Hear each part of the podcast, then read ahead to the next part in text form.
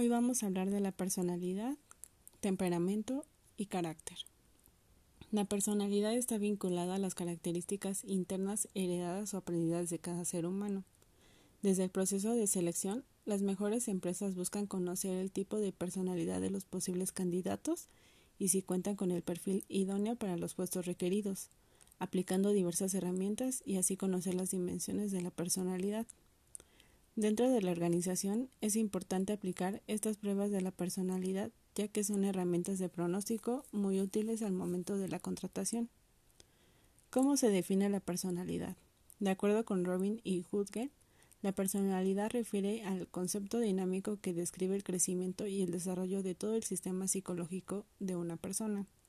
Shelbart menciona que la personalidad se define como la estructura dinámica que tiene un individuo en particular y está compuesta de características psicológicas, conductuales, emocionales y sociales.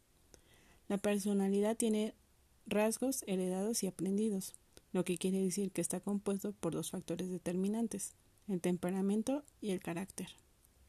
¿Qué es el temperamento? Es una herencia genética, es decir, las características que se heredan de los padres. ¿Qué es el carácter? La personalidad que son aprendidas en el medio social, como las normas sociales, los comportamientos y el lenguaje. Son solo algunos componentes del carácter que constituyen a la personalidad. Esto quiere decir que el carácter puede modificarse o moldearse de acuerdo a las circunstancias.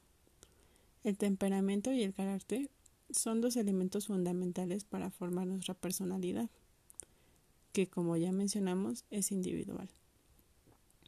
La mayoría de los enfoques sobre la personalidad presupone que exige algunos rasgos más básicos que otro. La mayoría de la literatura que exige sobre la estructura de los rasgos de personalidad coinciden en cinco grandes dimensiones. 1. Extraversión. 2. Ajustes emocional. 3. Afabilidad. 4. Responsabilidad. 5. Apertura e interés. De tal manera que son parte fundamental para mostrar el verdadero ser de cada individuo. Por ello, si quieres entender mejor el comportamiento de alguien en la organización, ayudará que sepamos algunos rasgos de personalidad sobre su Robin y Hudgen. Sería todo de mi parte. Hasta luego.